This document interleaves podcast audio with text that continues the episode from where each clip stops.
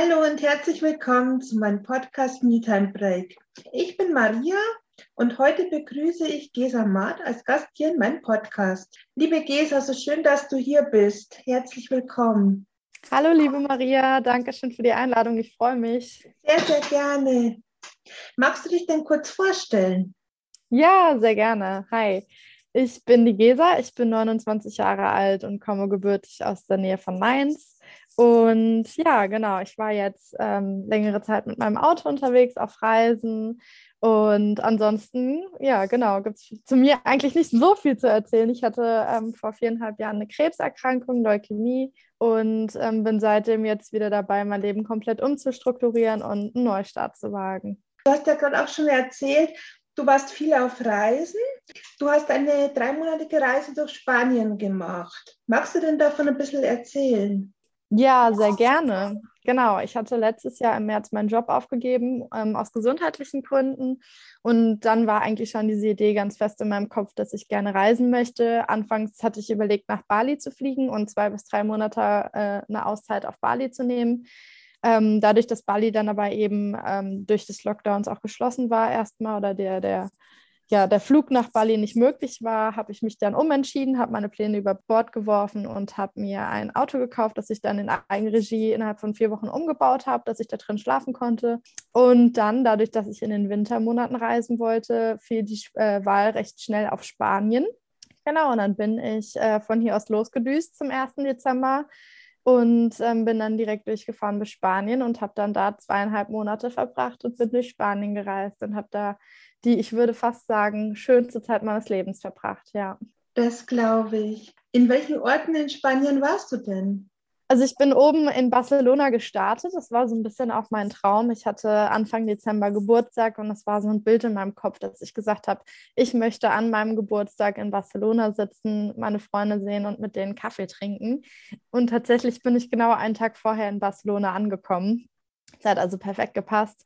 Und äh, genau, Barcelona war der Auftakt und dann bin ich quasi an der Küste entlang in verschiedenen Orten lang gefahren. Dann war ich zwischendurch auch nochmal in Granada, habe mir die Alhambra angeschaut und war da unterwegs. Ich war in mehreren Nationalparks, äh, auch vor allem in der Nähe von Granada unterwegs.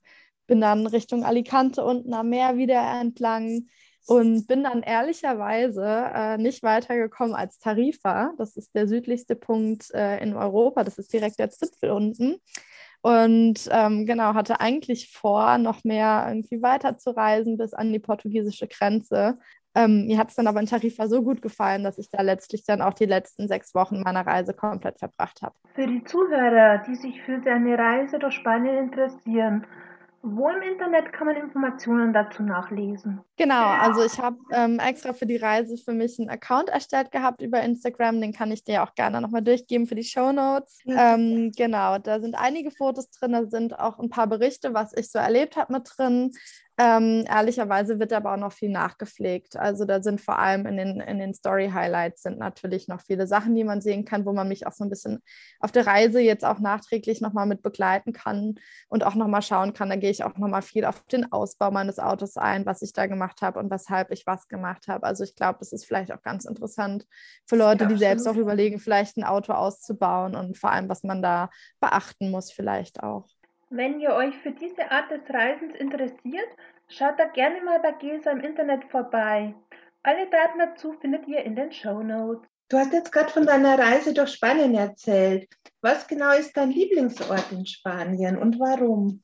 Das ist eine sehr schwierige Frage, weil mir ganz Spanien als Land unglaublich gut gefallen hat und weil ich das auch liebe, wie unterschiedlich die Regionen sind. Ne?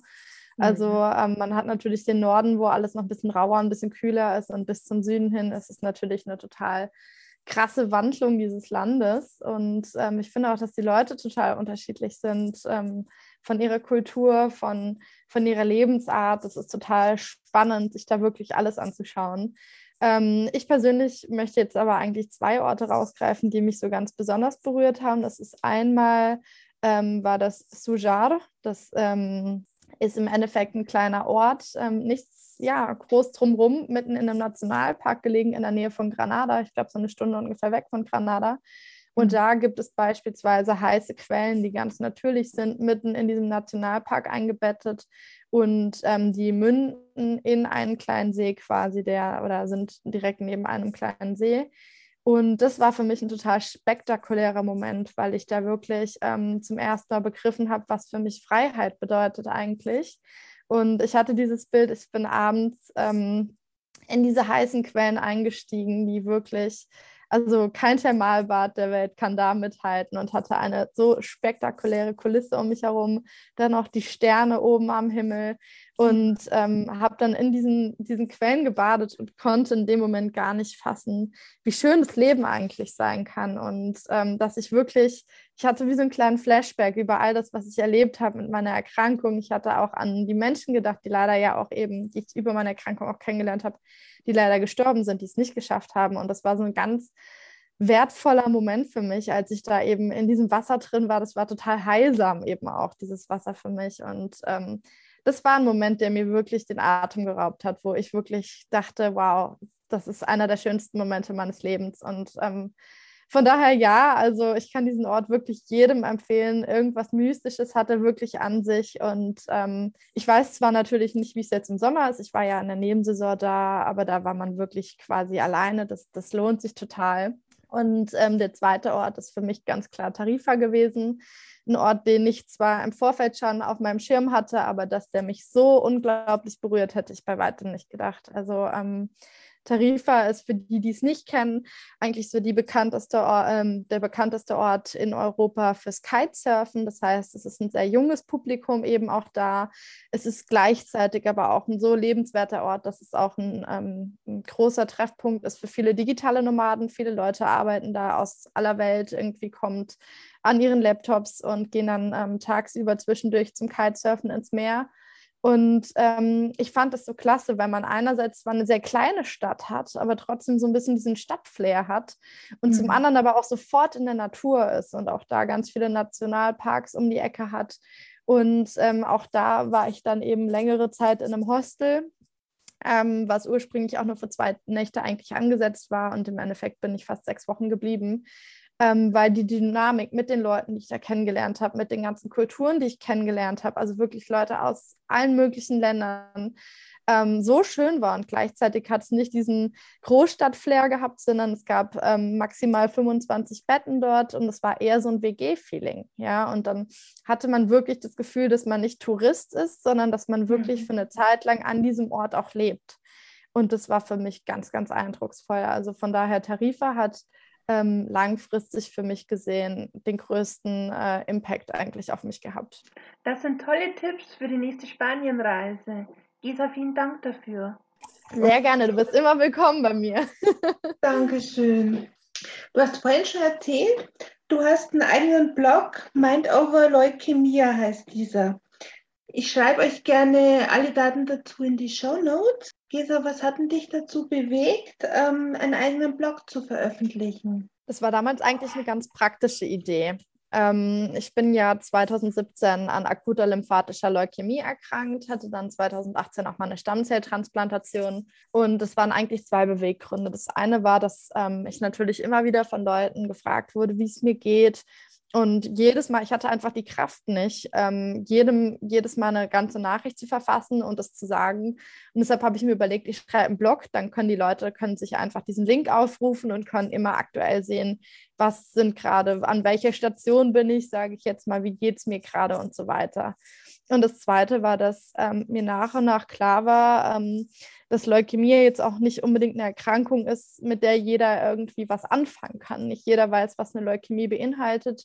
Und ähm, ich fand es ähm, für mich auch wichtig, diese Erfahrung mit anderen Menschen zu teilen. Denn ähm, mir ist damals aufgefallen, als ich erkrankt bin, dass es eigentlich relativ wenige Leute gab, die darüber über ihre Erkrankung berichtet haben, was auch daran liegt, dass zum einen leider ja eben auch einige Menschen daran in der Folge sterben, aber andererseits eben auch viele Erkrankte über 50 oder 60 Jahre alt sind. Also ähm, bei jungen Erwachsenen mit Krebs gibt es, glaube ich, gerade mal zwei Prozent der Krebserkrankungen sind ähm, Leukämie. Und deshalb war das für mich auch wichtig, dass jemand, der vielleicht irgendwann an meiner Stelle steht, der am Anfang dieser erschütternden Krebsdiagnose steht, ähm, ja, auf diese Infos vielleicht auch zurückgreifen kann und schon mal weiß, okay, ähm, es, ist, es soll einem auch ein bisschen helfen ne? und auch wissen oder verstehen, ähm, was da passieren kann, aber auch so ein bisschen, das war halt eigentlich die Hauptidee auch meines Blogs, Mut machen, dass ich auch sage, okay, ähm, es geht aufwärts und ähm, das ist ja im Endeffekt auch der Trend, ne? dass ich jetzt fast fünf Jahre später am Leben bin und ähm,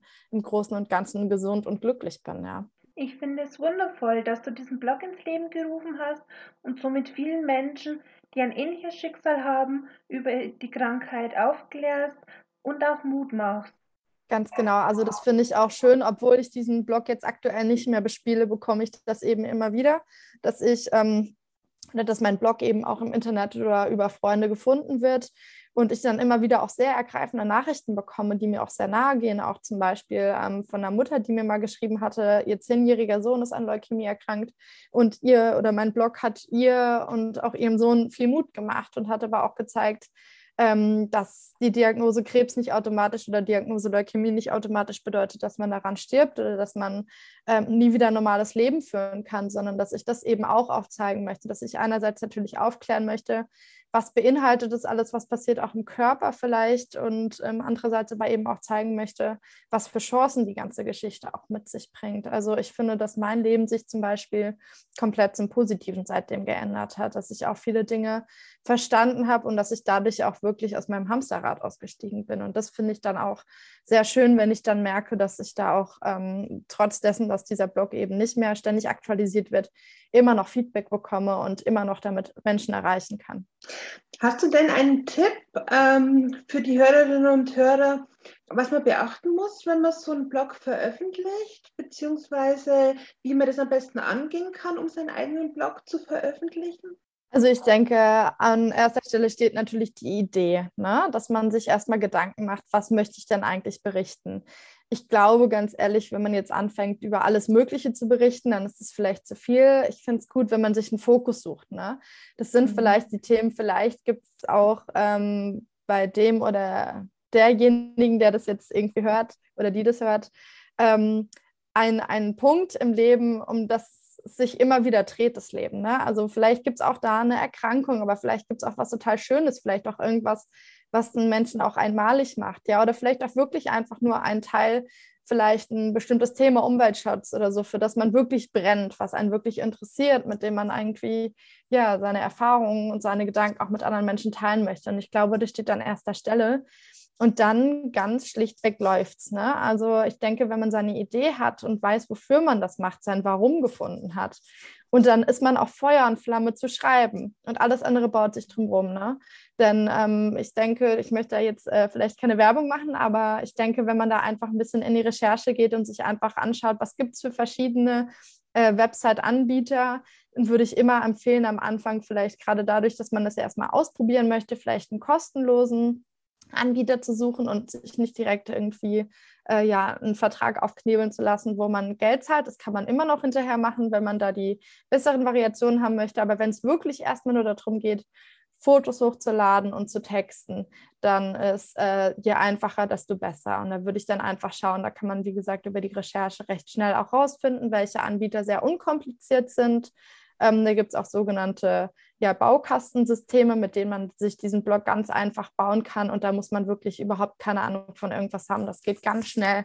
Und da hat man mal in weniger als einem Tag einen Blog aufgestellt. Und die Inhalte im Endeffekt sind ja dann wirklich immer sehr individuell und dann einfach drauf losschreiben und posten.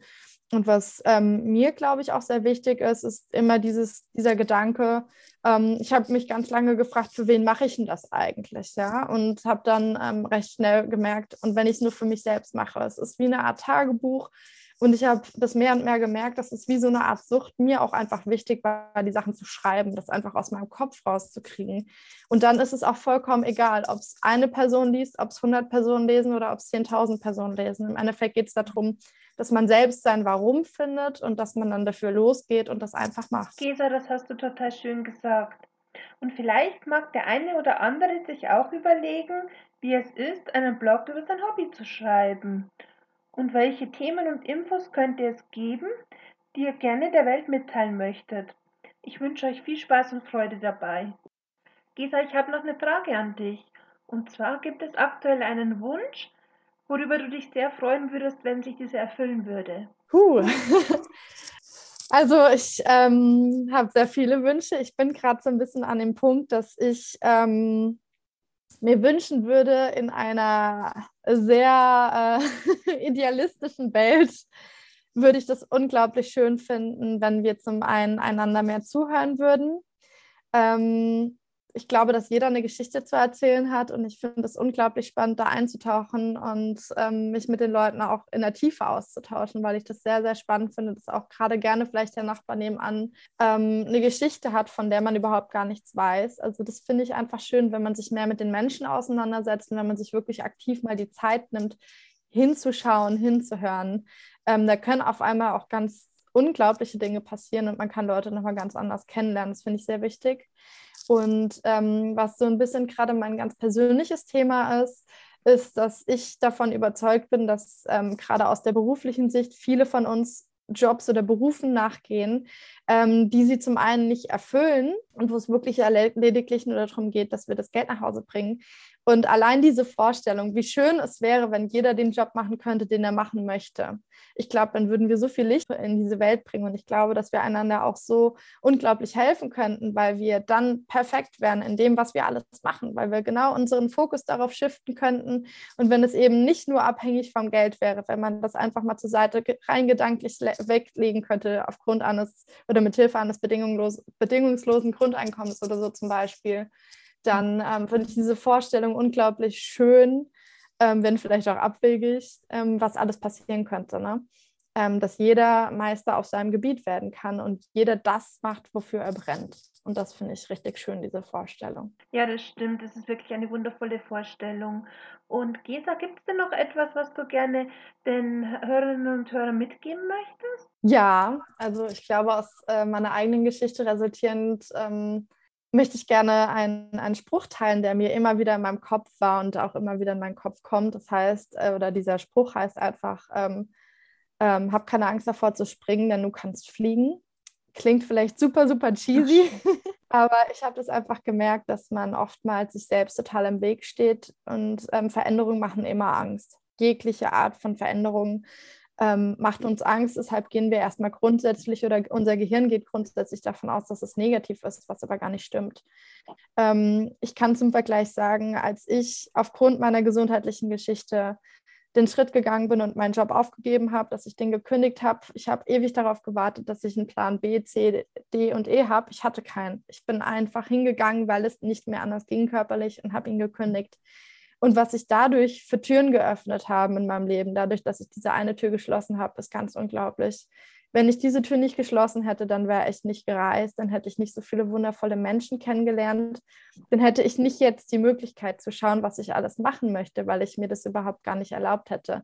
Dann hätte ich meine tollen Weiter- und Fortbildungen letztes Jahr gar nicht machen können. Und ich merke, dass dadurch, dass ich diese Tür zugemacht habe, dass ich gesprungen bin, wenn auch ins Ungewisse, ja, wo, wo viele Menschen vielleicht auch sagen, das ist total mutig, ja, haben sich so viele neue Möglichkeiten ergeben, dass ich jedem wirklich nur sagen kann, macht's, weil wenn euer Herz dafür brennt und wenn ihr mhm. dafür losgehen wollt, dann macht das und habt keine Angst davor, was passieren wird, weil es wird sich alles irgendwie fügen. Wichtig ist nur, dass man den Schritt macht und dass man losgeht. Vielen, vielen Dank, liebe Gesa. Ich bewundere deinen mutigen Weg und bin beeindruckt, davon, wie du deinen Weg gegangen bist und gehst und wünsche dir für die Zukunft nur das Beste. Alles, alles Gute und so schön, dass du bei mir in meinem Podcast warst. Vielen, vielen Dank. Liebe Hörerinnen und Hörer, ich fand das so ein inspirierendes und mutmachendes Interview. Teilt mir gerne auch mit, wie es euch gefallen hat. Und schön, dass ihr wieder mit dabei wart. Ich wünsche euch alles Gute. Bis bald, eure Maria.